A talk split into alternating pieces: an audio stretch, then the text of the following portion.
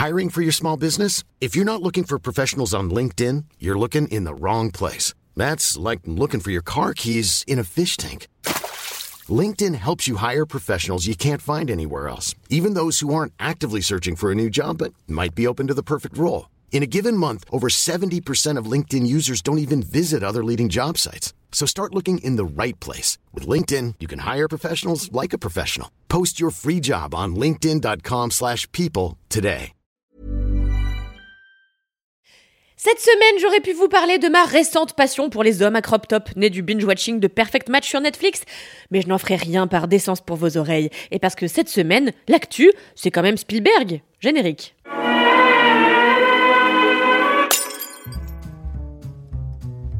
Il y a à peine deux mois, j'étais en vacances à New York et comme j'aime jeter mon argent par les fenêtres, je suis allée au cinéma tous les jours pendant 10 jours, ce qui m'a coûté la modique somme de 250 000 dollars.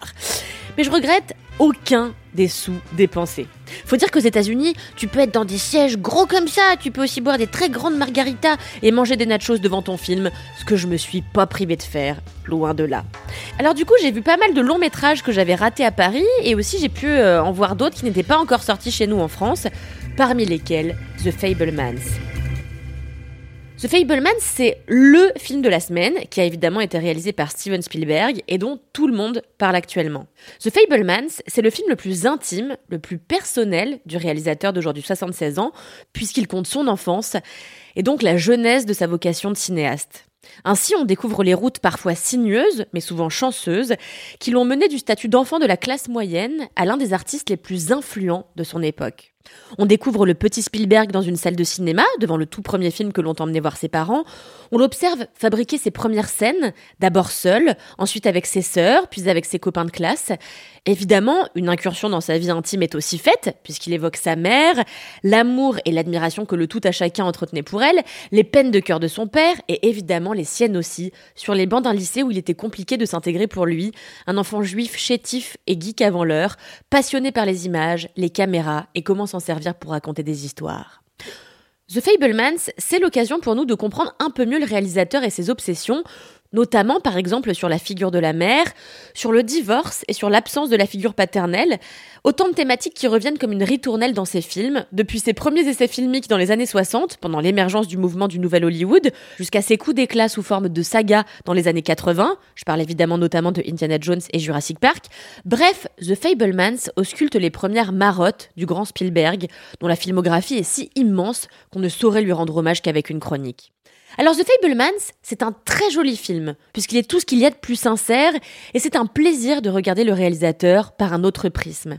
D'autant que le casting fait honneur à son histoire, Gabriel Labelle en tête, qui joue Spielberg jeune, mais aussi Michelle Williams, qui joue sa maman, et Paul Dano, qui joue son père. Cependant, je mentirais si je disais m'être éclaté pendant 2h30. Précisément parce que 2h30 de l'histoire intime d'un gars, je trouve ça long.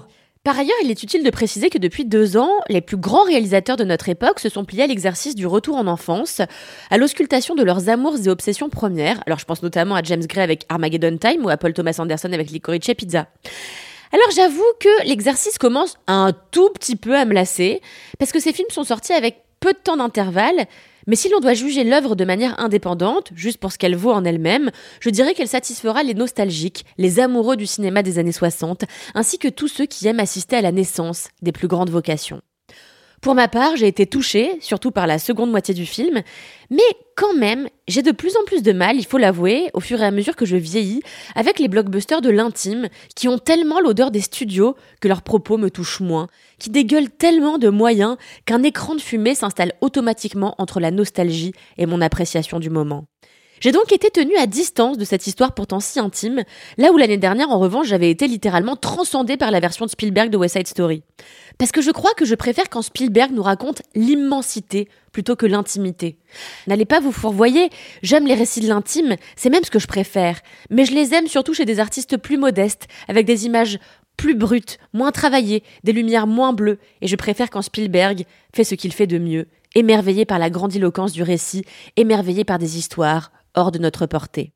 Qu'à cela ne tienne, allez voir The Fablemans qui mettra peut-être du baume à vos jolis petits cœurs. Et pour ma part, je m'en vais immédiatement voir le dernier épisode de The Last of Us, parce que s'il y a bien un produit culturel qui me fout les poils en ce moment, c'est celui-là.